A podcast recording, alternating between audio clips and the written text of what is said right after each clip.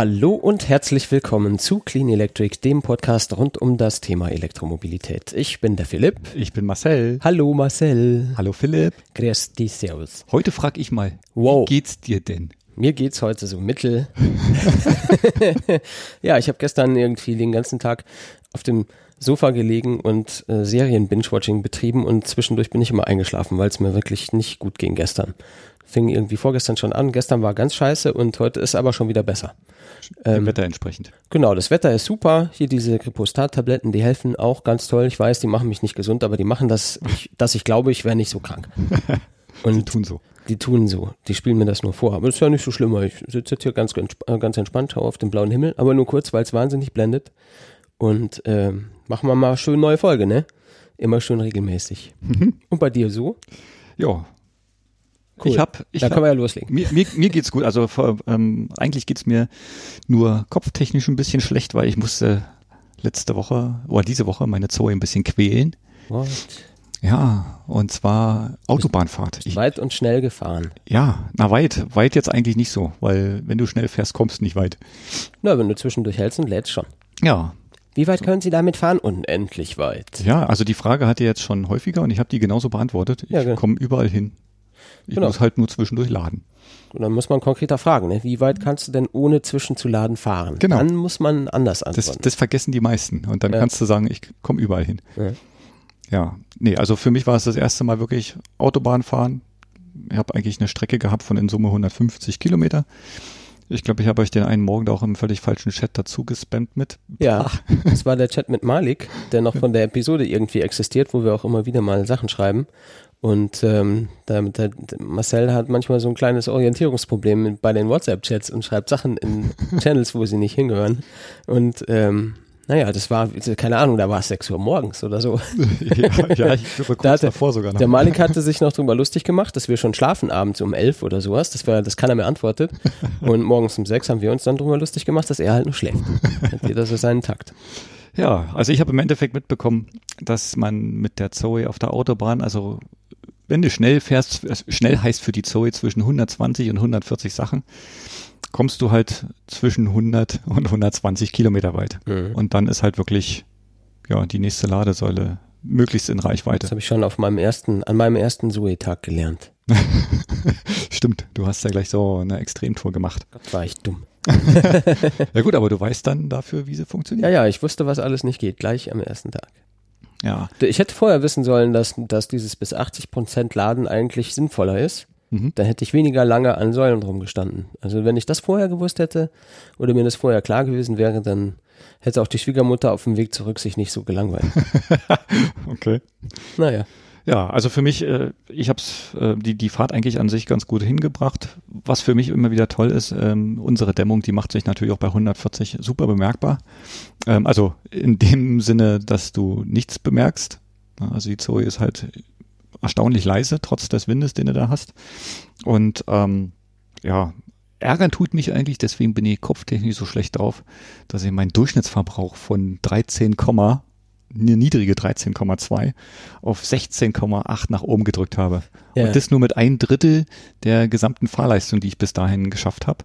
Ja, das, das Und- sieht man schon so richtig sofort, wenn du, wenn du viel gegen den Wind ankämpfen musst. Das ist schon Hammer. So und jetzt jetzt bin ich wieder knapp 80 Kilometer gefahren und habe es gerade so geschafft, auf 15,4 Kilowattstunden auf 100 äh, zurückzufallen.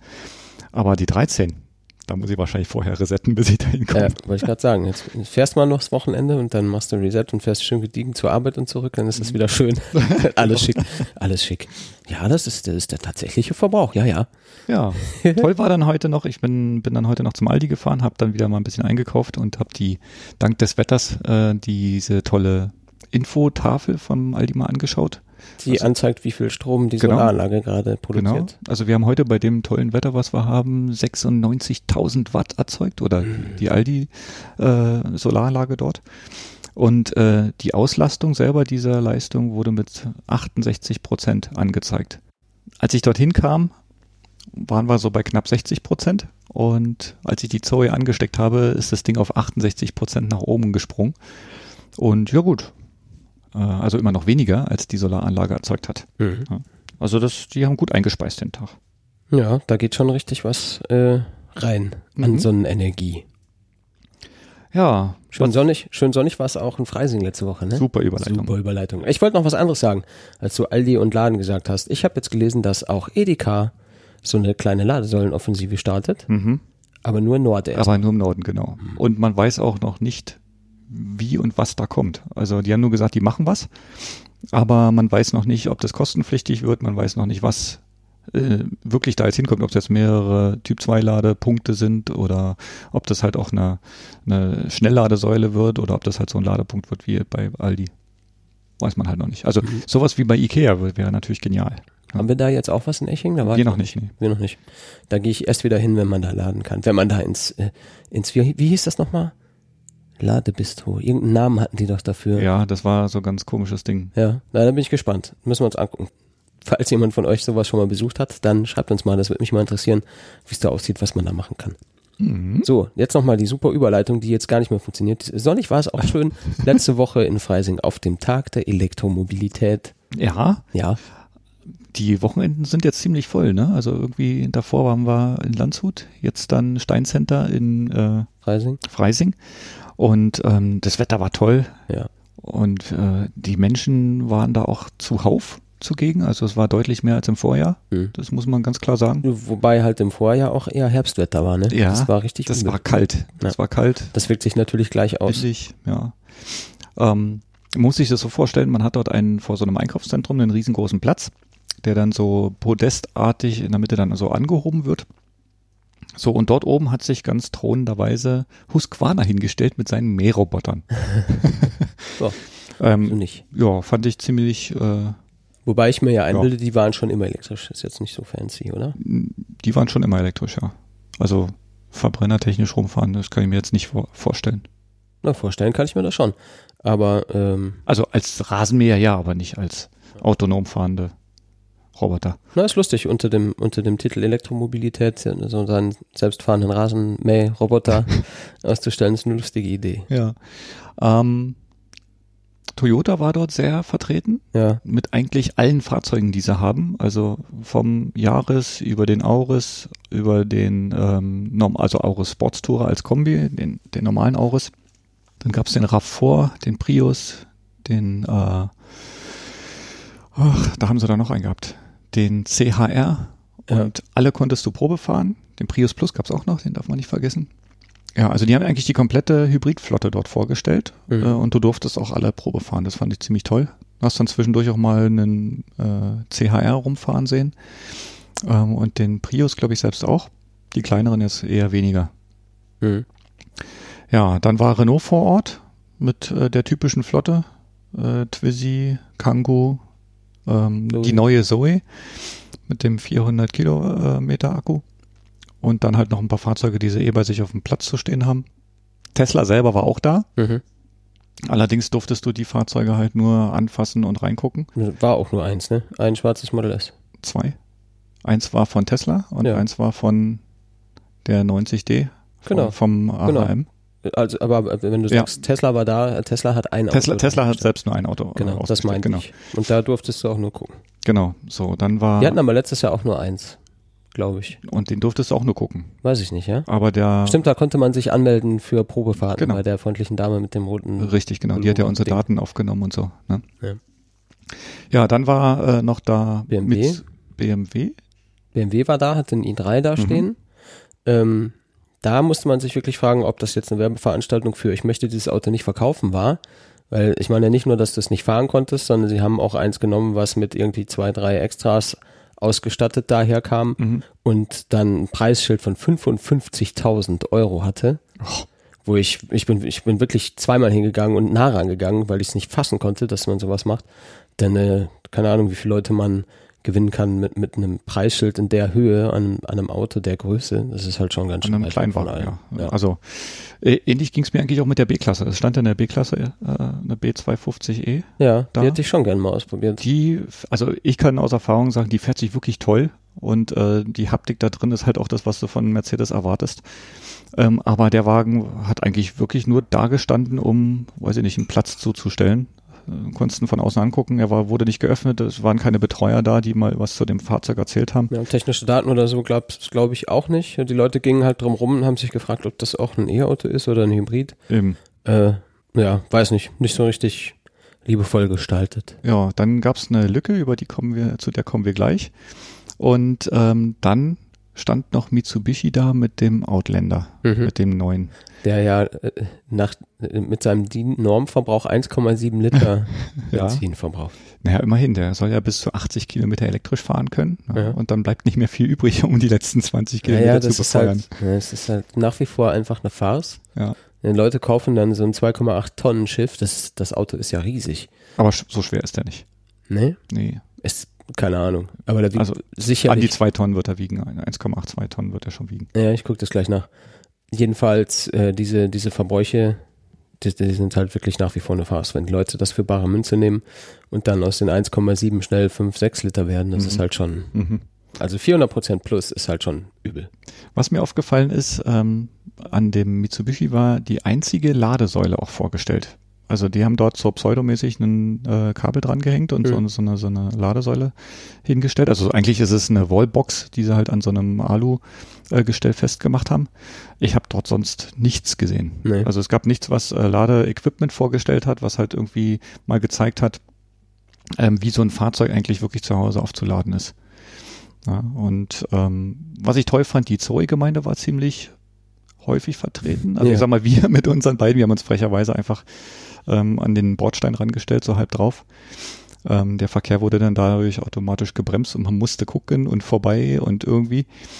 Ja, dann kam der ähm, Tobi noch aus, ähm, Ingolstadt. aus Ingolstadt, genau, kam noch vorbei. Genau. Ah, Das war dann die dritte schwarze Zoe.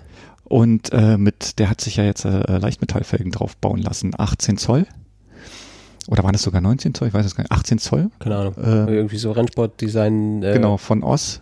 Genau. Was war das für ein Zeug nochmal? Äh, ich glaube Magnesium, Genau, irgendwas Magnesium geschmiedete, genau. Also die sind sogar leichter als unsere Stahlfelgen wahrscheinlich. Sah sehr, sehr heiß aus, muss man ganz klar sagen. Aber äh, ja, die breiten Reifen tun halt nicht so viel äh, der Effizienz bei. Ja, aber sieht gut aus. Ja, dann war noch ein Freund von ihm mit dabei oder ein Bekannter irgendwie. Der, Der hat auch auch seine eine schwarze, schwarze Zoe. Dann standen vier schwarze Zoes dort hintereinander. Ja, das war schon hübsch. Und dahinter stand ein schwarzes Model S noch. Ja, Den kannte ich nicht. Ja, der, der Stefan von Typ 9 war auch wieder mit dabei. Ja. Der hat seinen Golf dann auch zur Probefahrt mitunter angeboten. Genau. Und äh, den haben wir auch äh, relativ häufig rumfahren sehen. Ja, und was ich total toll fand, ich kannte deinen Kollegen nicht. Ähm, auf einmal steht da so ein äh, großer Mann da neben uns mit einem Clean Electric T-Shirt Ja. und äh, da wollte ich gerade so sagen, Mensch, guck mal Philipp, hier haben wir einen Sympathisanten. Ja, den kannte ich schon. Sauber. Ja, und was für mich auch noch sehr interessant war, äh, unser Jakob, leider ist er heute nicht mit dabei, der hatte dort ähm, den Hyundai Ioniq ähm, für das Wochenende zur Verfügung gestellt bekommen und durfte den dann dort auch vorstellen. Hm. Ja, und eigentlich äh, hat man nicht viel von dem gehabt. Nee, Der war ständig weg. Das Also- stimmt allerdings. Also das war immer so, so ein gleiches Prozedere. Das Auto fuhr auf den Platz in seine Lücke, also diese Lücke zwischen der B-Klasse und dem äh, Mitsubishi. So, dann durfte der gerade noch wenden und dann gab es eine Traube von Leuten da drum. Dann gingen die Türen auf, dann war die halbe Traube weg und das Auto auch. Hm. So, dann waren die fünf bis zehn Minuten weg und dann kam der wieder und dann fing das wieder von vorne an. Hm. Also wirklich den ganzen Abend oder den ganzen Nachmittag, wir waren ja bis äh, 15 Uhr knapp waren wir ja da, war der Wagen eigentlich ständig unterwegs. Du hast Leute sehr interessiert in den Wagen reinschauen sehen und grinsend wieder aussteigen sehen. Also Ja. der muss wirklich super angekommen sein. Naja, wenn man das noch nicht kennt und dann irgendwie seine erste E-Auto-Probefahrt mit einem Ionic Elektro macht, Mhm. dann äh, kommt man schon auch durchaus wieder verwöhnt da raus. Ne? Also ich meine, was die, die Größe angeht und wie das Auto sich fährt, wie, das, wie die Qualität so ist von Mhm. dem Fahrzeug und so weiter, das spricht halt alles für das Auto. Mhm. Also da gibt's nicht viel dran auszusetzen. Ich habe da noch so eine kleine Anekdote. Wir haben ja ähm, mit dem Jakob zusammen bin ich mal am unserem Windrad hier in der Nähe gewesen und haben dort einfach mal ein paar tolle Fotos geschossen und da kamen ähm, ja zwei, drei Leute auf uns zu, die haben dann so gefragt, ach Mensch, ihr habt ja Elektroauto Zoe und so, ja. Und äh, so ein bisschen ins Gespräch gekommen und dann bin ich einfach auf die Idee gekommen, mal zu fragen, habt ihr denn überhaupt schon mal einen gefahren? Und da sagen die, nee, haben wir noch nie. Ja, äh, wollt er denn mal? Wollt das mal testen? Oh ja, natürlich. Und dann haben die da mit der Hände gefuchtelt vor lauter Dank und Freunde, äh, Freude. Und ähm, dann haben wir eine kleine Probefahrt gemacht und die, die sind im Auto abgegangen wie kleine Kinder. Also das war wirklich krass. So, und ja, und dann haben wir uns verabschiedet mit der äh, Sache, dass wir dieses Steincenter-Event vorgestellt haben. Ich habe gesagt, kommt da vorbei, da seht ihr noch andere Autos, könnt auch noch andere Probe fahren. Ja, ja, wir kommen vorbei. So, und so war es dann Tatsache auch. Der, leider war der Jakob gerade zu dem Augenblick weg. Und ich habe die beiden dort rumlaufen sehen und habe ich gedacht, oh, die musst du jetzt ansprechen. Die sehen aus, als ob die gehen. Festhalten. Mhm. Ja, dann haben wir uns schnell wiedererkannt, kamen dann nochmal schnell ins Gespräch und just in dem Augenblick kam der Jakob wieder und dann mussten wir irgendwie das Auto schnell blocken, damit sie damit einsteigen konnten. So, und äh, also wir haben die ja schon mit der Zoe angefixt, mhm. aber wie die aus dem Ionic ausgestiegen sind, das, das glaubst du nicht. Das, das, also so eine Begeisterung und die dann halt auch so nach außen getragen, das ist wirklich ja. Hammer. Erlebt man in der Form selten. Ja. ja, das stimmt. Ja, die fanden das schon richtig gut, alle Mann, äh, alle beide. Ja, und äh, der eine ähm, ältere Herr, der noch mit dabei war, ähm, ich bin dann halt bei der Probefahrt dann draußen geblieben, habe mich um seine Frau gekümmert, also Gesprächs gesprächstechnisch. Ähm, er durfte dann halt auch noch ähm, zurückfahren und ähm, im Gespräch vorher, vor der Probefahrt, hat er halt gesagt, ja gut, er, ist mit, er hat sich vor kurzem einen Hybriden gekauft, einen Auris und ist mit dem sehr zufrieden und äh, hört sich da jetzt mal so die Technik an und so. Ja, und dann ist er mitgefahren und kam wieder grinsend und stieg aus und sagte zu seiner Frau, ich glaube, wir haben uns den Hybriden zu früh gekauft. Hm. Ja, mal schauen, was in Zukunft draus wird. Ja, hätten sie sich anders entschieden, wenn sie das schon gewusst hätten. Mhm. Ja. Ja, also für mich äh, ganz eindeutig war der Ionic der heimliche Star dort, muss ich so aus meiner Warte sagen. Ja, mit seiner knallgelben Farbe. Mhm. Goldgelb, Sonnengelb, keine Ahnung, wie man das nennen möchte. Ich sage gerne, der war golden. Ähm, war natürlich auch ein Blickfang. Mhm. mhm. Ist ja zwischen den vielen weißen und schwarzen Autos durchaus aufgefallen. Wobei irgendwie, da war ja auch ein VW E-Up oder sowas noch da, der war auch irgendwie gelb. Bild ich mir ein. Der war so klein, der ist mir gar nicht aufgefallen. Siehste. oh, eine Biene. Na gut, gehen wir doch über zum nächsten Thema. Mhm. Was ja auch immer wieder auftaucht hier, wenn wir über E-Mobilität und Akkus und dergleichen sprechen, ist ja die österreichische Firma Kreisel. Mhm. Die haben ja zuletzt Aufsehen erregt, äh, indem sie eine was war das, Mercedes G-Klasse für äh, Arnie ah, Schwarzenegger mhm. umgebaut haben auf Elektro, der die ja richtig geil fand. Und ähm, das hat offensichtlich Wellen geschlagen, denn äh, His Royal Highness Prince Charles ähm, hat sich jetzt irgendwie einen Rolls-Royce bestellt da. Wahnsinn. Wie sind da die Details? Gibt es da Details? Ja, eigentlich nicht. Nicht so also, richtig, ne? Das ist ja auch immer alles ein bisschen, man weiß immer nicht so viel. Ja, also der Wagen soll äh, recht stark sein muss er aber auch, weil ähm, ja so ein Rolls-Royce äh, von der ist ja dann auch wahrscheinlich gepanzert und äh, muss dann halt auch ein bisschen Leistung auf die Straße bringen. Da denke ich mal, ja, da wird schon was Anständiges drinstecken.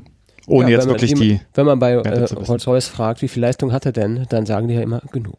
Ausreichend, genau. Genau. Der Outlander wiegt übrigens 1953 Kilo. Ja, da lag er ja ganz gut. Lag es ja ganz gut. Mhm. Ja, ja. Und das war aber nicht das Einzige, ne? Genau, die Kreisels, die gehen ja immer gleich steil. Die haben dann jetzt äh, irgendwie das Ganze noch weitergetrieben und haben einen Klassiker umgebaut, und zwar einen Porsche 910. Auch, auch wieder gelb, lustigerweise. Mhm. Scheint irgendwie jetzt eine Modefarbe zu sein. Und ähm, ja gut, da kann man jetzt äh, verschiedenes denken darüber, über das Projekt. Ne? Ja, also das Projekt selber äh, betrifft ja eigentlich einen Uraltwagen. Ne? Also der Wagen, oder die Basis dafür ist ja der ähm, Porsche 900C 910, mhm. ähm, der ja in den 60er Jahren bei den Rennen von Le Mans mitgemacht hat und so Bergrennen und so. Also eigentlich auf der normalen Straße nie zu sehen war. Und die Firma Evex Fahrzeugbau GmbH hat in Kooperation mit denen ähm, dieses Fahrzeug halt aufgebaut. Diesmal allerdings als Elektrovariante. Mhm. Außen genauso schön wie immer, aber macht nicht mehr so einen Krach. Macht nicht mehr so einen Krach und fährt bestimmt mindestens genauso brachial. Ja, der kriegt jetzt irgendwie ein Zweigang-Automatikgetriebe, um in zweieinhalb Sekunden auf 100 beschleunigen zu können. Mhm. Und äh, ja, ja da hat man nicht viele Konkurrenten in der Klasse. nicht so viel, nee. Ja, die Höchstgeschwindigkeit soll bei über 300 Stundenkilometern liegen. Ähm, das ist auch sehr, sehr anständig, vor allem für so ein altes Fahrzeug. Und ähm, ja, was ist verbaut? 53 Kilowattstunden Akku. Ja.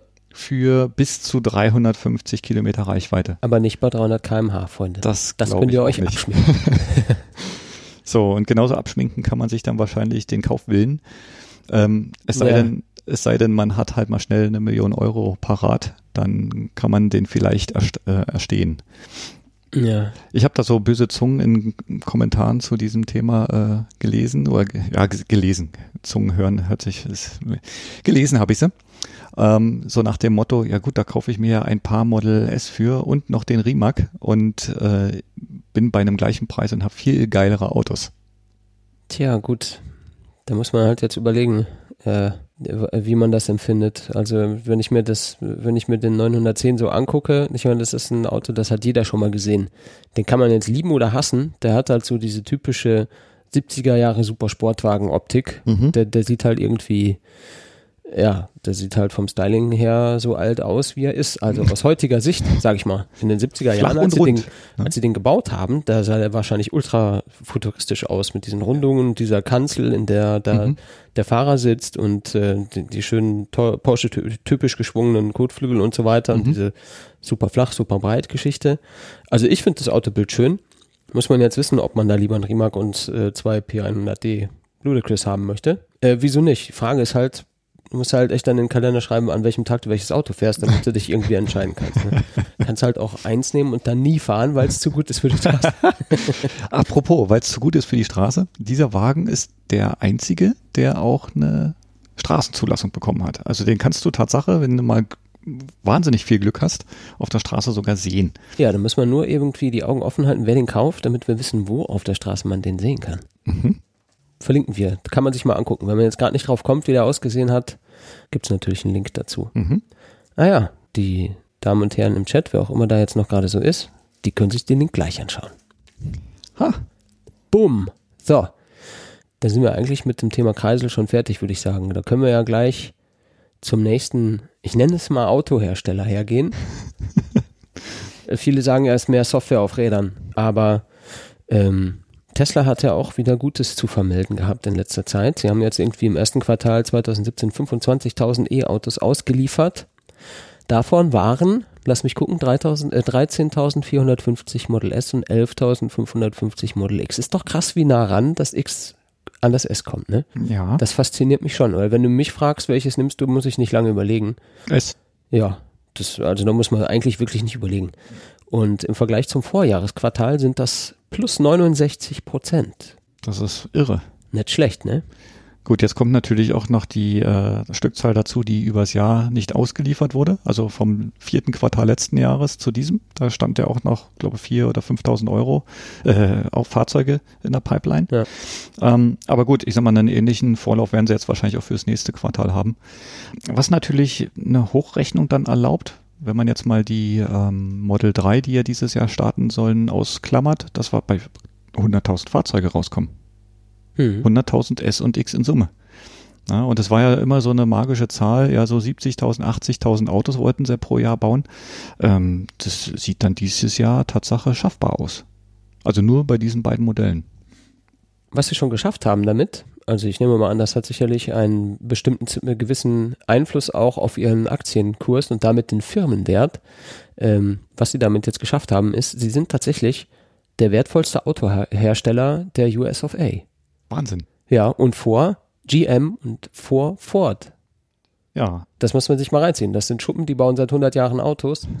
äh, die sind nicht so wertvoll wie diese, diese Klitsche von dem Verrückten, der irgendwie gesagt hat, guck mal hier, Tesla Roadster und alle so, das wird sich niemals durchsetzen. Niemals. Ja, so, der hat jetzt aber gewonnen, Freunde. Ja, und Zahlen, Ford ähm, als Vergleich war quasi der erste Hersteller, der überholt wurde mit äh, einem Firmenwert von 45,6 Milliarden US-Dollar. Ja, und GM selber liegt bei 50 Milliarden. Ne, und die Blase Tesla, nenne ich sie jetzt mal so, hat der Elon Musk ja auch selbst für sich so benannt, dass es halt sehr überbewertet findet, ähm, liegt jetzt bei 53 Milliarden US-Dollar. Und damit eigentlich auch gar nicht so weit weg ähm, von den Herstellern in unserem Land. Ja. Also soweit ich jetzt informiert bin, liegt BMW bei 57 Milliarden und ähm, Mercedes bei knapp über 60 Milliarden.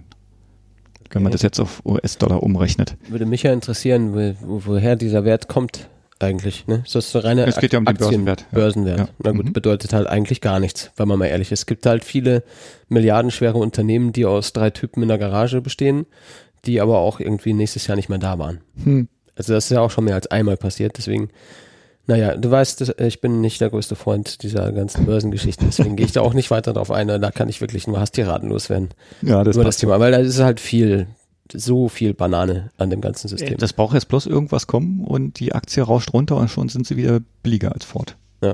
Was aber im Endeffekt auch egal ist. Ja, Hauptsache Ja, ihr Fahrzeug kommt. eigentlich, eigentlich interessiert keine Sau.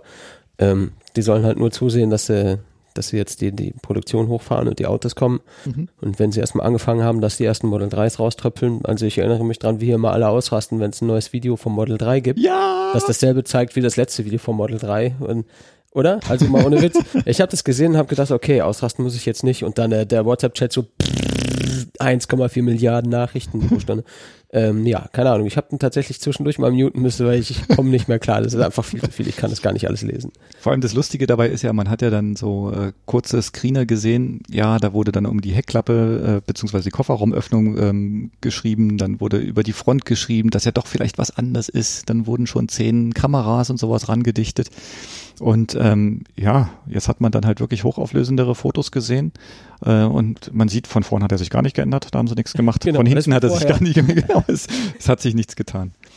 Oh, ein großes Och an den Mario Kühner, der gerade sich bei uns im Chat befindet. Ähm, er hat die Zoe gehabt für 48 Stunden zum äh, Leihen, zum Fahren. Die musste er jetzt leider wieder abgeben. Oh. Hm. Ich hoffe, wir können dich äh, etwas aufbauen mit ähm, unserer Aktion heute, also sprich dem Podcast. Ja, das Gute ist, man kann ja auch kaufen, Mario. Ja gut, jetzt, man muss sich da erstmal noch ein bisschen rantasten. Das ist schon- natürlich alles nicht so einfach, wie ich das manchmal sage. Ja. Ja. Ja, sonst, sonst würde ich wahrscheinlich jetzt auch schon ein Model S fahren. Ja, ich aber schon lange. Eben. Ja, weil wir gerade bei Renault waren. Wenn es nur ums Wollen ginge, ne? Renault ist, ähm, ich sag mal, ähnlich wie bei Tesla auch ziemlich erfolgreich zurzeit und ähm, ist wohl viermal so stark äh, gewachsen wie der Markt an sich. Wobei viermal so stark heißt äh, die Marke Renault, nicht äh, die E-Mobilität oder die E- die E-Mobile von denen. Ja, aber das wird sicherlich eine Rolle gespielt haben, oder? Die anderen Karren, die Sicher die mit auch. verkaufen, weiß nicht, wie gut die so laufen. Ja, die werden, die laufen recht gut, also Ja. äh, unerwartet gut. Und ähm, Komisch. die Zoe selber gehört aber auch mit dazu. Äh, immerhin wurden bis jetzt, also Januar, Februar, März, ähm, 1201 Stück verkauft. So und Zoes, genau. Und damit doppelt so viele wie im gleichen Vorjahreszeitraum. Na guck mal, das ist ja fast so groß wie das 69% Plus von Tesla. Hm. Und das gilt nur für ein Modell. Wenn du jetzt die anderen E-Modelle von Renault noch dazu rechnen würdest, dann wäre es vielleicht tatsächlich ein ähnlich starker Ja, die, Zuwachs. die Frage ist halt, wie viele andere E-Modelle kamen noch dazu. Der neue Kangoo ist ja noch nicht draußen, der Master ist auch noch nicht draußen, die jetzt die etwas höheren Reichweiten bringen. Ja, ist egal, die vorhandenen halt. Muss ja keine, neues, keine neuen Modelle sein. Ist doch egal. Geht ja nur darum, Verkaufszahlen dieses Quartal zum Vorjahresquartal. Ich denke mal, gut, ich, ich habe die Zahlen jetzt nicht im Kopf von den anderen Fahrzeugen, aber so viele, Das schreibe ich mir auf. so viele werden es nicht sein. 8. April 20 nach 6. Marcel hat irgendeine Zahl nicht im Kopf. Notiert. Also wie gesagt, ich hoffe ja, dass demnächst der ähm, Kangoo dann endlich auf den Markt kommt. Weil trotz der langsamen Ladeleistung ist er halt mit 270 Neftskilometern doch schon sehr interessant. Deutlich interessanter als vorher. Der Kangoo ist der, der auch in Freising stand, ne? Genau. Da habe ich Das- hinten reingeschaut und habe gedacht, ach, der ist ja ganz schön groß. Ja, ja, der ist ziemlich groß. Also die normale Version ist ja auch äh, 4,20 Meter lang und dann der lange ist, glaube ich, 4,60 Meter lang. Ähm, und den gibt's ja, den gibt's ja auch als Bus, also sprich so Fünfsitzer oder Hochdachkombi oder wie sie auch genannt werden. Ist das denn Hochdachkombi? Ja, das ist halt ein Kombi, der ein bisschen größer ist als ein normaler. Ja, ja, das war eine rhetorische Frage. Ah, Ah, erwischt. Ja, schön, gut. Warte, ich putze mal kurz meine Brille. Jetzt kann ich die Notizen nicht so gut lesen. Aber jetzt müsste doch eigentlich Na? die Überleitung Richtung VW kommen, ne? Richtig, genau. VW hat nämlich kürzlich, ich glaube es war letzte Woche, den ersten neuen E-Golf in der gläsernen Manufaktur in Dresden produziert. So. So, wie viel besser jetzt der neue Golf geworden ist, das haben wir glaube ich schon mal gesagt, ne? Ja, Also wenig. ja, 35 Kilowattstunden hat er bekommen. Gegen vorher 24. Ne? Seine Netzreichweite ist von 190 auf äh, 300 Kilometer gestiegen. Das war eigentlich, aber das ist halt auch wieder so eine typische Marketingentscheidung, ne? Da haben die gesagt, ja, wie viel, wie viel mehr Akku müssen wir schaffen, müssen wir schaffen? Und dann hat äh, jemand vom Marketing gesagt, ja, 300 Kilometer müssen es schon sein. Hm. Und das war dann das Ziel. Ja, gut. Aber gut, ich will das jetzt gar nicht äh, kleinreden. Das ist doch geil eigentlich. Ja. 300 Kilometer. Also ist natürlich NFZ, also eigentlich wahrscheinlich eher so 240 Kilometer. Ja, ich sag mal so, im Winter wird er keine 200 schaffen. Ja gut, im Winter. Ja, Im Winter klammern wir das, mal aus. das ist Worst Moment. Case. Das ist Worst Genau, Case. das, aber leider ist ja Winter nach wie vor äh, gang und gäbe in Deutschland. ja. Und auch gar nicht so kurz. Ne? Also man muss halt diese Ja, Zeit ja auch, genau, man muss diese Zeit halt auch damit leben, Ja. dass man dann halt keine 200 Na, Kilometer ich meine, es geht da irgendwie Ende Oktober geht das schon los, dass es so kalt wird, dass du merkst, dass irgendwie die ganz, ganz langen Reichweiten nicht mehr da sind. Mhm. November, Dezember, Januar, Februar, März und dann fängt es an, wieder schöner zu werden. Mhm. Das ist halt schon tatsächlich so die Hälfte des Jahres, die du mit kürzeren Reichweiten klarkommen musst. Mhm. Weil wir vorhin über die Manufaktur gesprochen haben. Manufaktur ist ja ein Werk, was manuell arbeitet, ne? Ja. So, und im Augenblick soll der Output so aussehen, dass ab Mai 35 Fahrzeuge pro Tag gebaut werden können. Okay. Klingt das jetzt nach nicht so viel. Ne? klingt noch nicht so viel. Wahrscheinlich heißt es deswegen Manufaktur, denn ich meine, eigentlich ist das ja, ich habe ein Video gesehen, ist es ja ein, eine hochautomatisierte Fabrik, wie alle Autofabriken eigentlich. Ne? Mhm. weiß jetzt nicht, ich glaube, der Name Manufaktur, äh, der beruht auf irgendwas Altem, was ich jetzt nicht weiß. Ja, wahrscheinlich, weil du da auch wirklich daneben stehen kannst und zuschauen. Ne? Gläserne Manufaktur gibt ja quasi die Möglichkeit dazu, oder? Ja, man kann viel sehen, glaube ich. Die, die könnten uns ja auch mal einladen eigentlich. Ich war noch nie in Dresden Oh. äh, und so Werksbesichtigungen sind eigentlich immer hübsch. Mhm. Okay. Schauen wir mal, ich twitter die mal an. Die haben ja einen äh, Twitter-Account und da die uns folgen, ich glaube nicht, dass sie uns hören, aber sie folgen uns auf Twitter. Und wenn ich den schreibe, werden die das schon lesen. Genau. Ja gut, so, klar. je nachdem, wie sich dann die Nachfrage natürlich dann entwickelt, äh, können die den Output dann nach oben schrauben. Aber so wie es hier steht in der sächsischen, sächsischen Zeitung. Ja, da ähm, war ich auch erst verwirrt, da habe ich einen Link gesehen, irgendwie szonline.de, und habe ich gedacht, denke ich natürlich Süddeutsche. Klar, da ist die URL eine andere, das weiß ich auch. Habe ich aber, habe mich aber erst gewundert, als ich auf der Seite war und habe gedacht, was, ey, sächsische Zeitung, was? Ja, also im Endeffekt können sie den Output nicht ganz verdreifachen. Also 100 Fahrzeuge pro Tag sind wohl möglich. Ähm, ja, und dann schauen wir mal, wo die Fahrzeuge hingehen. Wahrscheinlich als erstes nach Norwegen. Ja. Wie also so ich, immer. Ich kann mich da ja nur wiederholen. Nachdem wir den E-Golf vom Stefan gefahren sind, habe ich ja gesagt, das ist eigentlich ein schönes Auto, ne? Ja. Wie, wie so ein Golf halt ist.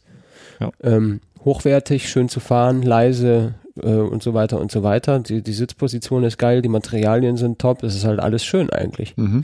Ähm, Er fährt sich toll, er ist sehr, Fährt sehr sich leise. super, genau. Und jetzt, jetzt hat er halt 300 NEFZ-Kilometer. Das macht ihn auf jeden Fall zu einem wertvollen Auto, sind aber eben trotzdem Basisausstattung 36.000 Öckchen. Mhm. Das ist halt schon auch eine Menge Holz. Wenn man da noch was haben will, dann sieht es wahrscheinlich Das ist- ähnlich aus wie bei dem äh, i3. Ja, das ist halt genau das Problem, dass der, der deutsche Autohersteller das Auto in der Basisversion anbietet, die auch wirklich einfach kein Mensch will. Tja. Das- Also da, da lässt du einfach so ganz wichtige Sachen weg, die, die du nicht weglassen willst und zack ist das Auto 8.000, 9.000 Euro teurer. Und du bezahlst natürlich auch. Das ist Das eigentlich Bezahlen ist schade. wirklich böse, ja. Ja, Naja, gut, kann man nichts machen. so. So, Letztes Wochenende. letztes Wochenende, da war das allergeilste Formel E-Rennen aller Zeiten. Ja. Und ähm, wer das nicht gesehen hat, der sollte spätestens jetzt mal langsam in die Formel E einsteigen. Also man guckt mal auf YouTube und sucht nach FIA Formel E. Da gibt es einen YouTube-Kanal von denen und da werden normalerweise die ganzen Sessions hinterher hochgeladen auf YouTube und man kann sich das alles nochmal in Ruhe anschauen. Ansonsten sieht man das auf Eurosport oder äh, im ab Monaco-Rennen sieht man es ne? auf D-Max, genau. Und äh, dann gibt's noch den Eurosport Player, da kann man es immer alles live sehen und zwar alle Sessions inklusive der Trainings und Qualifying und allem Pipapo. Und äh, dann kann man natürlich ergänzend, Achtung, den E-Port hören, um sich von ein, ein paar, ich nenne es mal Experten, erklären zu lassen oder mit denen zu diskutieren, wie jetzt dieses Rennen so war, was drumherum passiert ist. Und da ist doch einiges an Expertise drin. Der, der Timo und der Tobi von äh, eFormel.de, die machen das ja mit mir zusammen.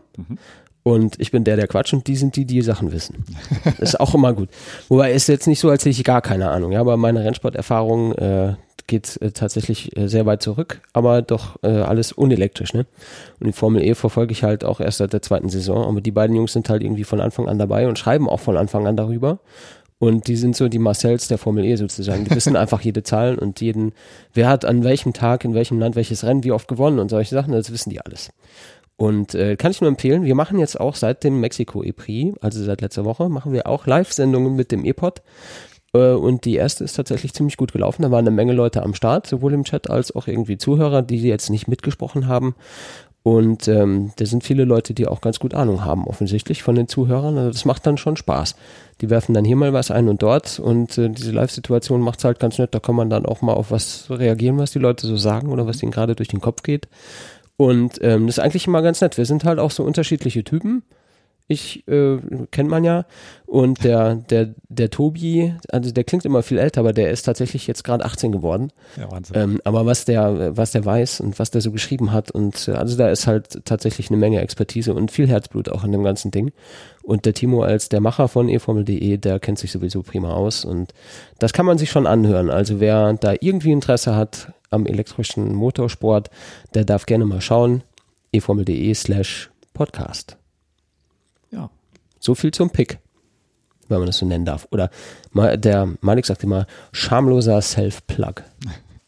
Jo, jetzt können wir langsam äh, einmal noch einen Blick werfen, ob hier jemand irgendwas Wichtiges äh, zu sagen hat. Bitte nicht singen. Ja, genau. Ja, das hat ja aufgehört mit dem Singen. Ich habe aufgehört, genau. Dann können wir uns ja langsam Richtung Thema des Tages bewegen. Und wir hatten das ja auf Twitter schon angeteasert. Es geht so ein bisschen über Ladesäulen heute. Und da äh, haben wir zufällig letzte Woche gelernt, es gibt jetzt den äh, unter elektromobilität-bayern.de den Ladeatlas. Mhm. Hast du dir mal angeschaut? Habe ich mir angeschaut. Da steht da ganz schön viel drin eigentlich, ja, ne? Ja. Habe ich mich gewundert. Also, wenn man es kurz beschreiben darf, es ist halt eine Seite dort angezeigt, äh, in der man ja reinscrollen, rausscrollen äh, kann und die Ladesäulen sehen kann, die jetzt gerade hier aufgebaut sind. Genau, das also es ist eine, eine Web-App sozusagen. Genau. Und ähm, da wird mit unterschiedlich äh, farblichen Punkten dann dargestellt, äh, was es für Ladesäulen sind, ähm, welche ähm, Steckertypen dort aufgebaut sind oder welche, welche äh, Steckdosentypen, sage ich mal. Dann noch ein paar Informationen zur ähm, zur Ladegeschwindigkeit, zur Abrechnung, also wie die jetzt ausgestattet sind, ob jetzt zum Beispiel äh, Roaming-Partner mit drin sind, ob man da spezielle Karten braucht oder ob die mit einem QR-Code oder sowas äh, authentifiziert werden. Ähm, das kann man dann halt im Klick auf die einzelne Ladesäule dann super sehen. Und zum Beispiel auch, ob die äh, in Betrieb ist oder ob die in Nutzung ist, also ob sie gerade frei ist oder nicht. Ja, und ähm, ich habe das gerade zu einem Zeitpunkt dann auch mal ausprobiert, wo diese Aldi-Ladesäulen außerhalb der Geschäftszeiten von Aldi ähm, dargestellt werden und die sind Tatsache rot und außer Betrieb. Mhm. Ja, also das funktioniert dort anscheinend sehr gut. Ähm, es war auch kurz nach Schlusszeiten vom Aldi, so dass ich davon ausgehe, dass die auch sehr aktuell sind, die Zahlen. Ja. Ja, die Zahl, wo du es gerade sagst, da sind ungefähr 1300 Einträge drin. Und äh, die Website sagt, es ist ein nahezu vollständiger Überblick über die öffentlichen Ladestandorte für zahlreiche Stationen mit Echtzeitdaten. Ähm, Ladeatlas Bayern muss man dazu mhm. nochmal sagen. Ja? Das ist jetzt tatsächlich hier nur für dieses Bundesland hier. Mhm. Kann mir aber vorstellen, dass es da auch andere Bundesländer gibt, die was Ähnliches machen. Ah, was ich ganz lustig fand, du kannst mit diesem äh, mit dieser Karte auch rüber nach Stuttgart äh, switchen oder rüber scrollen und du siehst dort auch Ladepunkte. Also die haben nicht nur äh, ausschließlich Bayern drin, sondern scheinbar auch Baden-Württemberg. Und äh, ja, ich hoffe mal, je mehr dann da reinkommt, desto vollständiger wird dieser Atlas. Verrückt. An der Stelle vielen Dank äh, an die Claudia aus unserem E-Mobilitätschat. Die hat uns nämlich auf diesen Link gebracht. Ja, das stimmt. Das kann man gebrauchen. Mhm. Da habe ich auch diese Säule in Unterschleißheim das erste Mal gesehen. In dem, äh, die du ja schon getestet hattest, mhm. vorher mit Foto und allem. Das muss so eine Phase gewesen sein, äh, wo ich äh, völlig verwirrt war und gar nicht wusste, wovon du eigentlich schreibst. Das passiert ja manchmal. Ich sag mal so Hashtag Kontext. welcher? Ja, genau, welcher. Kontext missing. So, na gut, dann würde ich sagen, nehme ich jetzt mal hier meine 17 Seiten ausgedrucktes Papier, also bedrucktes Papier in die Hand und ähm, wir widmen uns mal dem Thema des, des Tages. Was meinst du? Die LSV. Genau, jetzt fängt er hinten an. Ne? Ich wollte einfach andersrum, äh, eigentlich andersrum anfangen. Und zwar, wir sprechen heute über die Verordnung über technische Mindestanforderungen an den sicheren und interoperablen Aufbau und Betrieb von öffentlich zugänglichen Ladepunkten für Elektromobile. Oder kurz Ladesäulenverordnung. Oder ganz kurz LSV. Genau. Und jetzt musst du erstmal wieder Luft holen, um dein Sauerstoffdefizit auszugleichen. Ja, das ist schon ganz schön lang. Aber gut, das kommt vom Bundesministerium für Wirtschaft und Energie und ist hier so eine gesetzliche äh, Geschichte, die ich hier in der Hand habe. Und das muss natürlich dann auch eine stattliche Benennung haben. Ne? Ja, wenn, das klingt ja nach nichts. LSV. Nee, das nicht. Nee, das geht ja gar nicht. Wir können, wir, also wir werden jetzt ähm, im weiteren Gespräch LSV oder Ladesäulenverordnung sagen. Den kompletten Ausdruck gab es jetzt tatsächlich nur einmal. Ja, so viel zu trinken hast du doch gar nicht da. So viel zu trinken habe ich gar nicht da. Fang dann an zu schmatzen, wenn mein Mund zu trocken wird. so, ähm, wollen wir doch mal vorne anfangen. Ich meine, worum geht's eigentlich?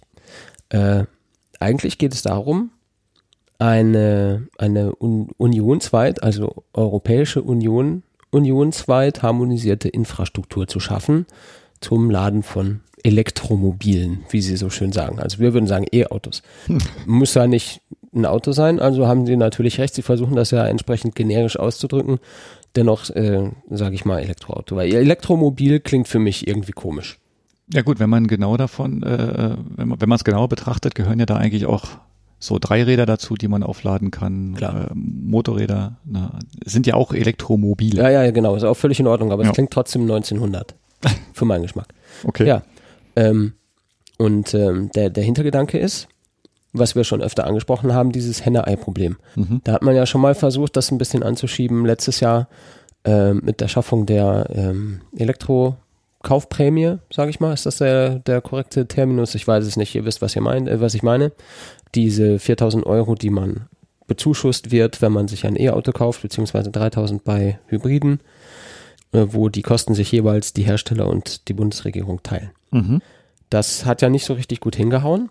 Das haben wir auch schon ein paar Mal gesagt. Das liegt wahrscheinlich daran, dass die Leute nicht wissen, wo- woher sie den Strom für ihr Auto bekommen sollen Mhm. oder ihr Elektromobil bekommen sollen.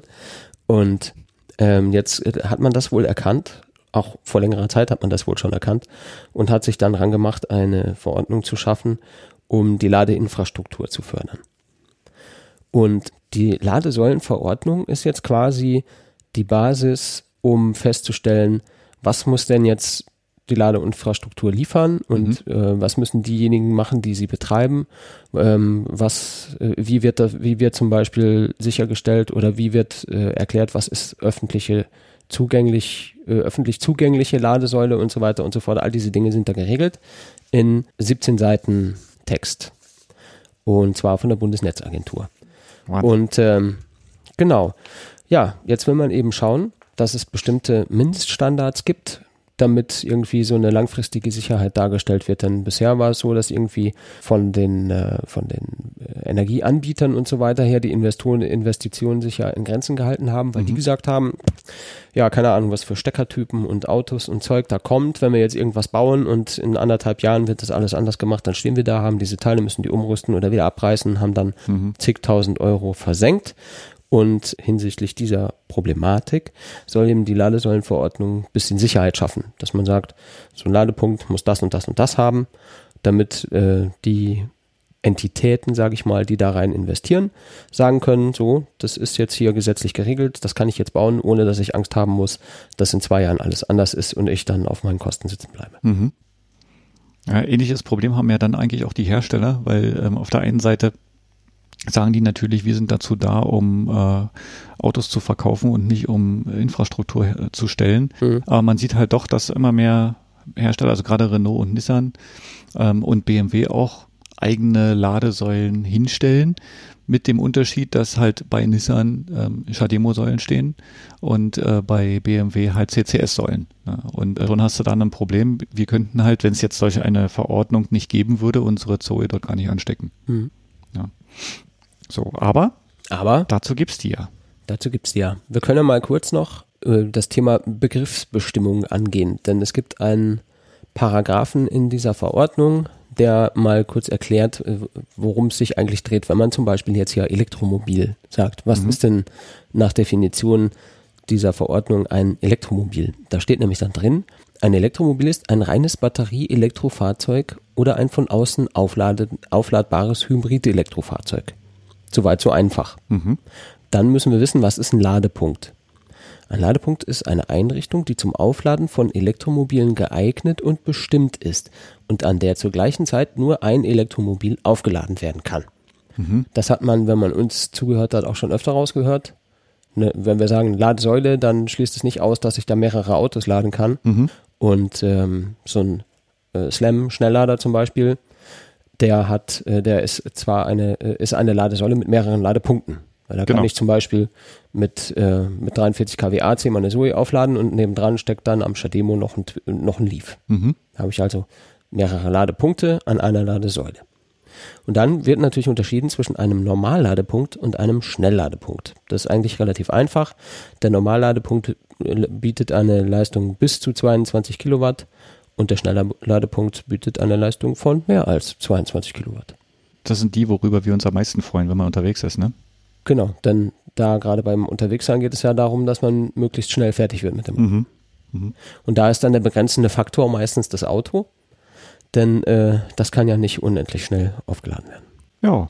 Ja, und dann, ein sehr interessanter Punkt ist natürlich, es geht in dieser Ladesäulenverordnung nicht um meine CEE äh, CEE-Dose an der Wand oder deine Wallbox in deiner Garage, sondern um öffentlich zugängliche Ladepunkte. Wenn man es genau nimmt, ist ja meiner quasi öffentlich zugänglich. Das heißt, ähm, bei mir kann jemand auf den Hof fahren und wenn der in meiner offenen Garage den Ladepunkt sieht, könnte er sich, ich sag mal frecherweise, anstöpseln. Ja, ähm, Zählt es dann als öffentlicher Ladepunkt? Nee, tut es nicht. Also in der Verordnung steht, Ladepunkte, die sich auf privaten Carports oder privaten Garageneinfahrten befinden, sind somit grundsätzlich keine öffentlichen zugänglich, äh, keine öffentlich zugänglichen Ladepunkte im Sinne dieser Verordnung. Also selbst meine Dose an der Wand, Mhm. weil sie auf meinem privaten, an meinem privaten Haus äh, hängt, über das du nur kommst, wenn du durch meinen Garten läufst, Mhm. Äh, ist auch keine öffentlich zugängliche Ladesäule, obwohl man natürlich daran kann, Mhm. wenn man wollte. Das heißt, wir haben also grundsätzlich kein Problem damit, ich sag mal, unsere, unseren normalen Ladepunkt anderen Leuten zur Verfügung zu stellen. Nee, haben wir nicht. Und äh, wir haben auch keine, äh, es gibt auch keine Anforderungen an uns. Also wenn ich einen öffentlich zugänglichen Ladepunkt zur Verfügung stelle, habe ich ja, wie wir gleich noch kurz erklären werden, gewisse Anforderungen zu erfüllen. Mhm.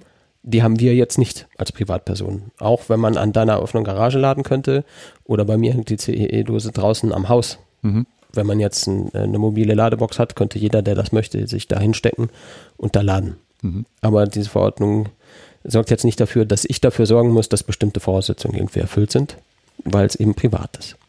Kommen wir zu den Mindestanforderungen.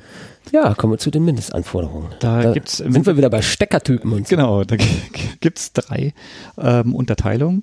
Ich fange mal mit dem Norm- Normalladepunkt äh, AC oder auch Wechselstrom an. Da ist die Mindestanforderung die, dass ähm, mindestens eine Steckdose oder Fahrzeugkupplung für den Stecker Typ 2 vorhanden sind.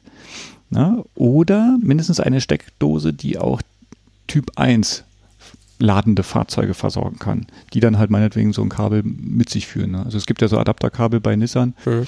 ähm, wo man dann halt von Typ 2 auf Typ 1 münzen kann. Oder es gibt halt diese ähm, Schuko-Ladekabel, diese äh, ICCB haben wir sie ja genannt damals, Mhm. ne?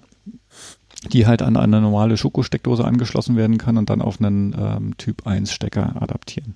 Ja, oder in unserem Fall dann halt auf einen Typ 2. So, dann gibt's den ähm, Schnellladepunkt AC. Ähm, AC wieder Wechselstrom. Heißt, dass es mindestens Kupplungen für den Typ 2 Anschluss gibt. Das heißt, eigentlich können ja alle Fahrzeuge an Typ 2 angesteckt werden. Ob die jetzt dann allerdings alle Phasen benutzen oder nur eine, ist dann eigentlich dahingestellt. Das heißt, wir können unsere Zoe dort super laden. Ein Leaf mit seinem Kabel kann dort auch geladen werden und sämtliche Fahrzeuge, die halt den Wechselstromlader haben. So, und dann gibt es noch den Normal- und Schnellladepunkt DC, Gleichstrom.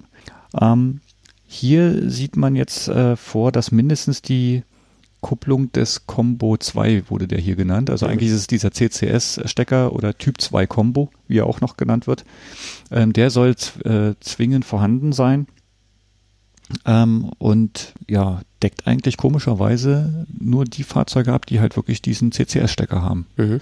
Damit bin ich, stehe ich dann mit dem Leaf auf dem Schlauch, wenn ich schnell laden möchte. Richtig, genau. So, und wir haben ja sowas auch schon mal beobachtet, dass es halt äh, Ladesäulen gibt, die ursprünglich einen Triple Charger waren, ne? also die äh, AC, ähm, DC CCS und DC Shademo angeboten haben und von heute auf morgen war auf einmal der Shademo-Anschluss weg. Mhm. Und ähm, ja, finde ich eigentlich ziemlich komisch, äh, dass halt solche Anschlusstypen, die ja eigentlich auch weltweit verbreitet sind, dann da so plötzlich ausgeschlossen werden. Mhm. Da gab es ja auch viel Buhai mhm. um, um, diese Shademo-Diskriminierung, nenne ich es mal. Ist es, ist es ja. Ist es auf jeden Fall. Das ist natürlich, ja, das gefällt natürlich niemandem, der das jetzt gebrauchen könnte. Ja. Und Nissan Leaf gibt es jetzt auch nicht nur zwei in Deutschland. Mhm. Da würde ich mir schon wünschen, dass ich auf Fahrten über die Autobahn meine 50 kW da aus dem DC-Charger holen kann. Mhm. Was ich halt nicht kann, wenn da kein wenn äh, Shademo dranhängt. Mhm. Ja.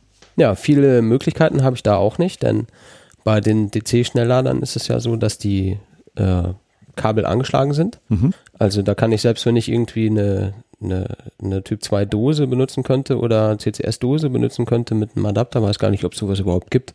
Vorne, äh, vorne CCS, hinten Shademo gibt es wahrscheinlich gar nicht. Nee. Äh, aber selbst wenn es das gäbe, könnte ich damit nichts anfangen, weil nämlich ich nur die Stecker benutzen kann, die an der Säule hängen. Und ja. habe auch sonst keine Möglichkeiten, denn eine Buchse haben die nicht. Nee. Also in dem Fall, ich sag mal, der Typ 2 Anschluss passt zwar in die Zoe, auch wenn der obere Teil des CCS ähnlich aussieht, passt der untere Teil halt nicht rein. Ne? Und ja. somit bist du dann halt auch aufgeschmissen als Zoe-Lader oder Zoe-Fahrer. Mhm. Tja, kann man nicht so richtig verstehen. Politik, Lobbyismus, weiß man nicht. Beides. Ja. Wahrscheinlich ganz groß. Also in den Kommentaren und in dem, was man so im Internet hört und sieht. Also der Horst Lüning zum Beispiel, dessen Videos ich mir zum Thema E-Fahrzeuge auch äh, sehr gerne anschaue, ist da sehr energisch an diesem Thema eigentlich dran gewesen und hat halt in den, ja, ziemlich laut von Diskriminierung gesprochen mhm. und ja, ist es ja auch. Also den, den Steckertyp, den gibt's nun mal, der ist halt weit verbreitet und nur hier, beziehungsweise mit dieser äh, Thematik Slam und sowas alles, wird der halt ausgeklammert. Naja, ich meine, letzten Endes ist es natürlich auch eine Kostenfrage, aber trotzdem kann ich nicht alles weglassen, was irgendwie Geld kostet. Mhm. Äh, denn wenn, wenn die Leute das brauchen, dann brauchen sie es. Naja, gut. Dann äh, war es das eigentlich auch schon zu den Mindestanforderungen. Das ist ja eigentlich relativ übersichtlich. Mhm. Ähnlich übersichtlich sind die Pflichten, die dem Betreiber auferlegt werden, einer öffentlichen Ladesäule oder eines öffentlichen Ladepunktes. Der ist nämlich verpflichtet, eine schriftliche oder elektronische Anzeige bei der Bundesnetzagentur zu machen. Und zwar, wenn er einen neuen Ladepunkt aufbaut. Also das ist jetzt egal, ob es ein Normalladepunkt ist oder ein Schnellladepunkt ist. Und äh, ebenfalls muss er eine Meldung machen, wenn der Ladepunkt außer Betrieb genommen wird. Und äh, wenn es einen Betreiberwechsel gibt, mhm. muss da auch angezeigt werden. Und bei Schnellladepunkten gibt es noch eine zusätzliche Pflicht, nämlich die Einreichung geeigneter Unterlagen, die, äh, um, um sicherzustellen, dass, das, äh, dass die Säule oder der Ladepunkt den technischen Voraussetzungen genügt. Klingt ähm, kompliziert. Klingt kompliziert. Äh, da kann ich mir jetzt gerade auch nicht vorstellen, äh, was man da wissen oder machen muss. Ähm, aber der, der Hintergrund ist wahrscheinlich einfach, dass da eine gewisse Gefahr ausgeht von so einem äh, 50 Kilowatt äh, Charger, sage ich mhm. mal. Ja. Also der muss natürlich technisch einwandfrei sein. Ich weiß nicht, ob es da irgendwie eine TÜV-Prüfung oder was weiß ich gibt, äh, wo man dann entsprechende Unterlagen einschicken muss, damit, damit die Agentur sagt, ja, das passt so. Mhm. Keine Ahnung. Aber das macht schon Sinn. Also ist jetzt nicht so, als könnte da nichts passieren, wenn ich jetzt da irgendwie ein schlecht gewartetes oder nicht richtig äh, installiertes Gerät habe. Mhm. Wenn ich dann, keine Ahnung, stehe im Regen und, und, und, und äh, steck da den CCS-Stecker rein und äh, hol mir dann da einen Stromschlag. Das ist dann der letzte Stromschlag für dein Leben. Wahrscheinlich. Ja. Weil Strom macht klein, schwarz und hässlich. ja. Genau, außer hier zu Hause. Also ich wechsle manchmal auch, ich mache manchmal so Sachen mit Lampen, ohne die Sicherung auszumachen britzelt ein bisschen, ist aber nicht tödlich bisher gewesen. naja, liebe Kinder zu Hause, bitte nicht nachmachen. Nur weil der Philipp dumm ist, müsst ihr keine Schmerzen erleiden. Naja, gut. Ähm, auch ein interessanter Satz ähm, bezüglich dieser, dieser Meldepflichten oder Anzeigepflichten durch die Betreiber. Ähm, wenn ich nämlich schon einen Normalladepunkt oder einen Schnellladepunkt betreibe, einen öffentlich zugänglichen, muss ich den, wenn die Verordnung in Kraft getreten ist, auch melden. Also nicht nur die äh, Ladepunkte müssen gemeldet werden, die nach Inkrafttreten dieser Verordnung gebaut werden, sondern auch die bereits installierten. Mhm. Mit einer Ausnahme, nämlich dass die ähm, Ladesäulen nicht nachgerüstet werden müssen. Das heißt, sämtliche Ladepunkte, die bis Warum? zum, die bis zum 17. Ähm, Juni 2016 schon in Betrieb waren, allerdings nicht den heutigen äh, Ansprüchen genügt haben, müssen nicht nachgerüstet werden.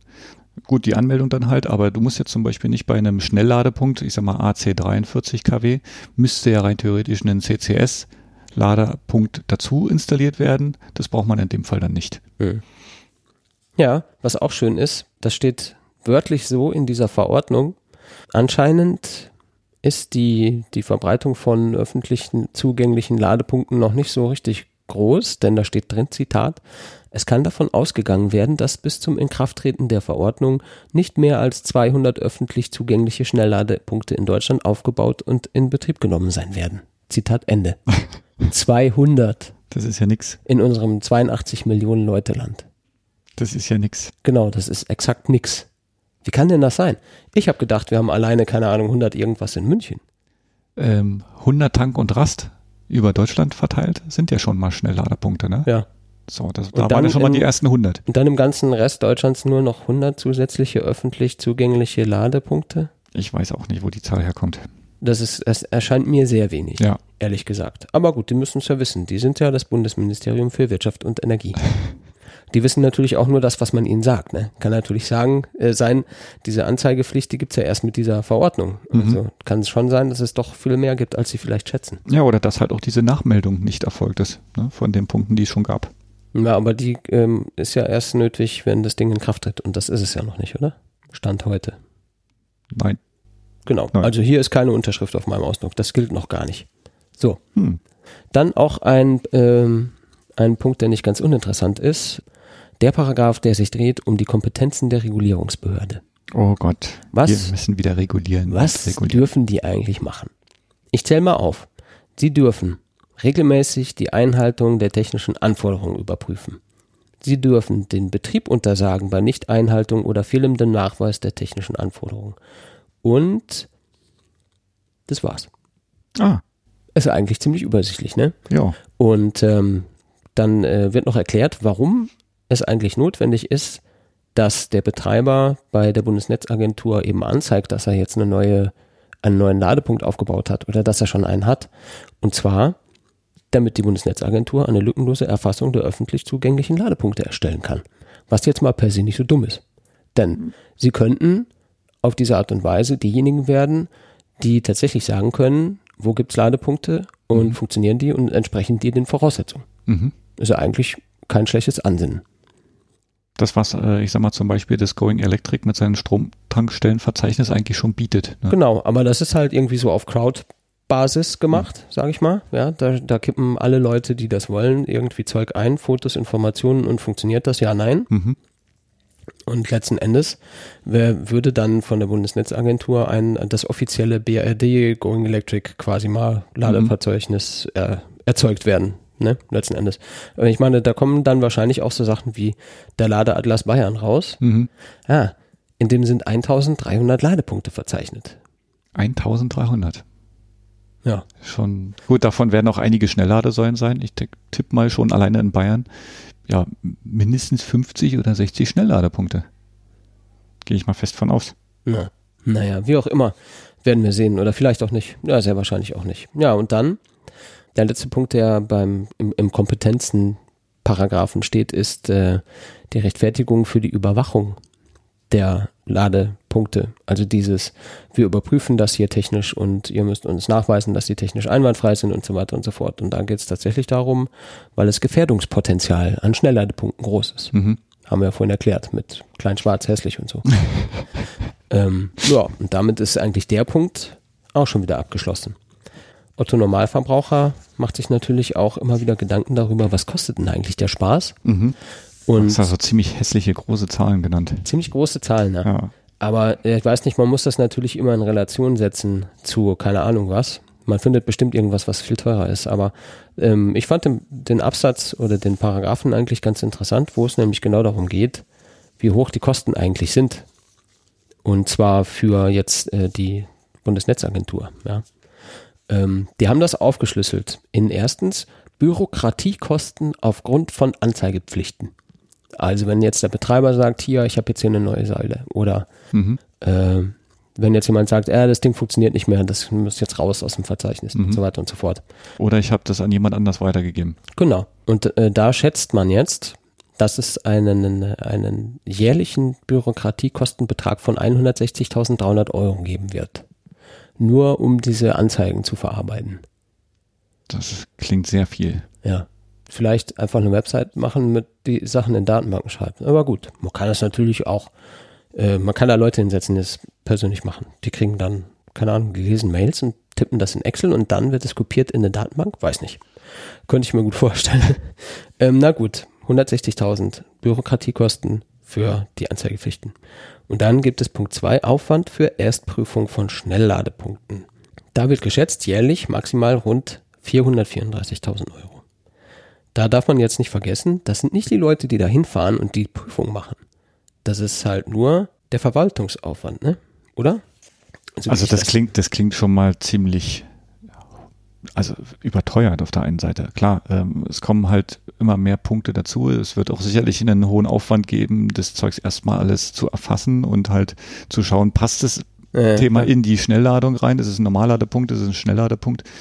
Ähm, das zu überprüfen, die Haken zu setzen, das wird sicherlich Aber im vielleicht ersten ist, es Step. doch die, vielleicht ist es doch die tatsächliche Überprüfung. Ich weiß es nicht. Ja, hier steht halt, der Prüfaufwand wird im Einzelfall auf maximal 310 Euro beziffert.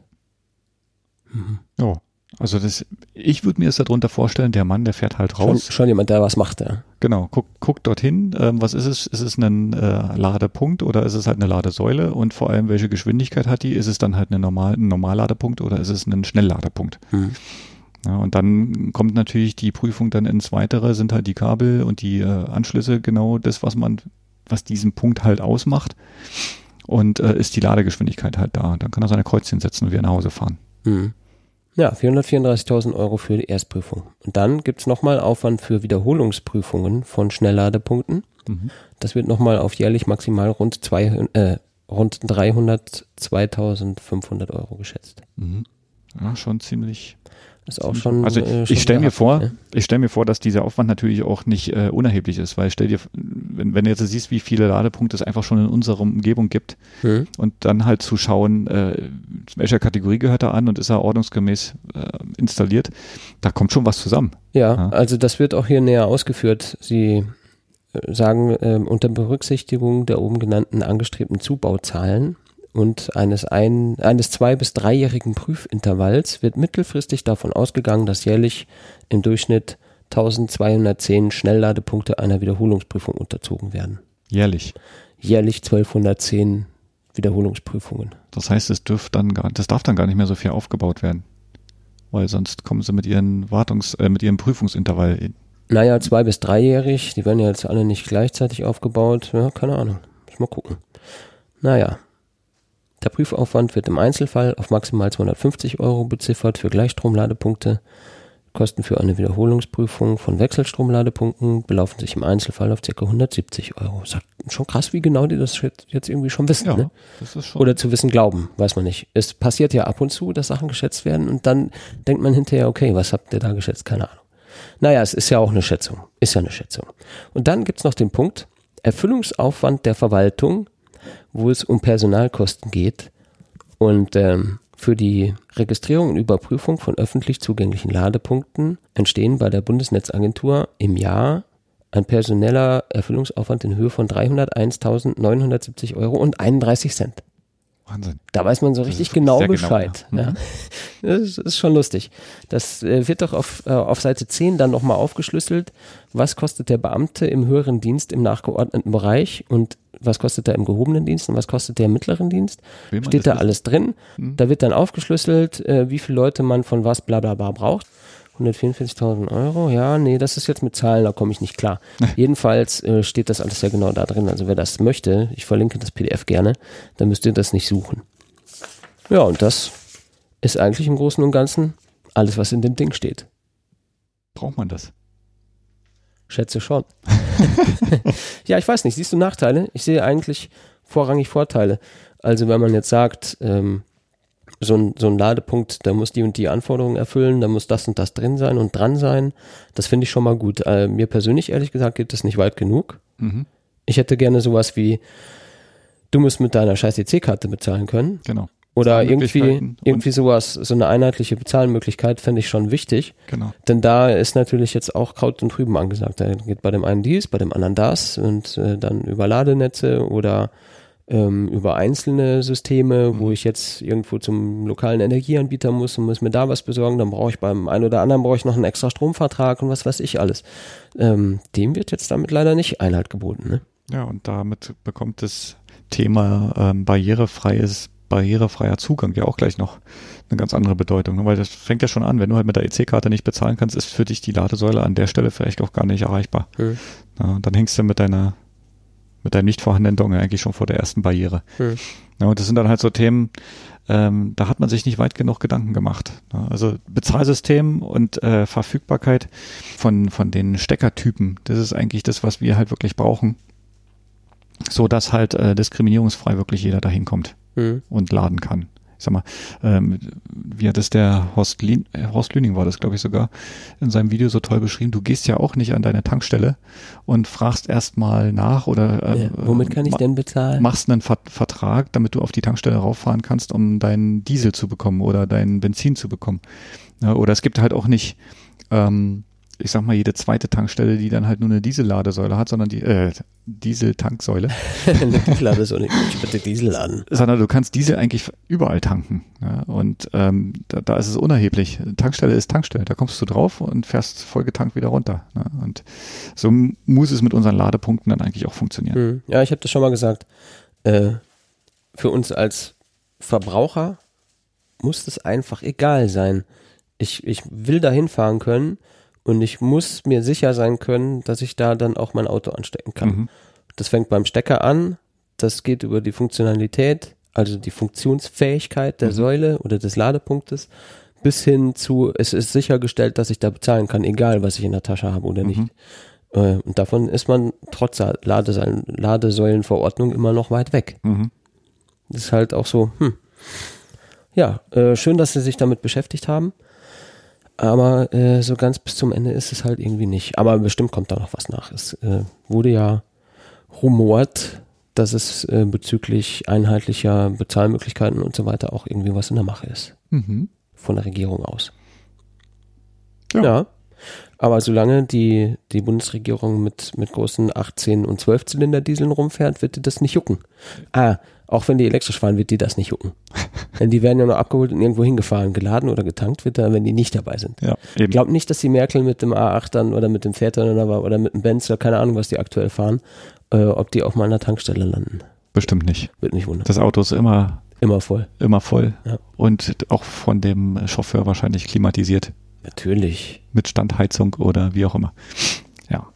Ja. Gut. Ja, ist ja auch in Ordnung. Muss schon gemütlich sein. Die Wirtschaftsbosse, die fahren ja auch gemütlich. Mhm. Wenn sie überhaupt fahren und nicht fliegen. So sieht's aus. Die Ladesäulenverordnung. Ein fleißiges Volk. Damit Ja, haben wir schön. das Thema eigentlich schon durch, oder? Hat voll Spaß gemacht, das alles für euch zu lesen. Mhm. Ich hoffe, ihr hattet was davon und müsst es jetzt nicht selber lesen. Ja. Mehr ist äh, eigentlich nicht zu sagen, fürchte ich. Gut, dann machen wir Machen den wir zu, sonst so? Gar keine Veranstaltung dieses Wochenende. Nee. Nächstes Wochenende? Oh, Stichwort Veranstaltung. Ähm, das Wetter wird besser. Wir haben jetzt April. Wir können dann jetzt mal demnächst äh, genauer darüber nachdenken, wann wir uns hier mal treffen mit den E-Mobilitätsfanatikern aus der Gegend. Ne? Mhm. Vor Der- allem, wo wir das Event machen und Ja, genau. wie es dann noch ausschaut mit möglichen Ladepunkten. Genau. Wir können ja mal ähm, das jetzt vielleicht tatsächlich anfassen. Wird langsam Zeit. Mhm. Ich meine, jetzt ist gerade Frühjahr und dann kommt der Sommer und so, das mit dem Wetter, das wird schon gehen, aber ich würde schon gerne irgendwie demnächst mal in Angriff nehmen. Mhm. So dass halt die Wochenenden mit solchen Themen dann auch immer wieder voll sind. Jetzt waren wir in Landshut, wir waren in Freising, dann kommt das nächste Mal vielleicht Fahrenshausen.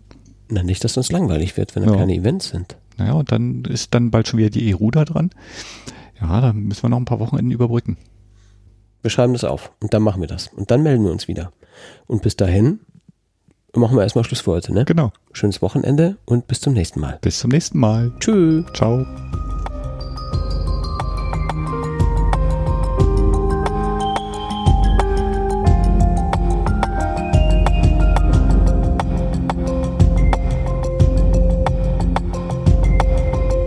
Vielen Dank fürs Zuhören.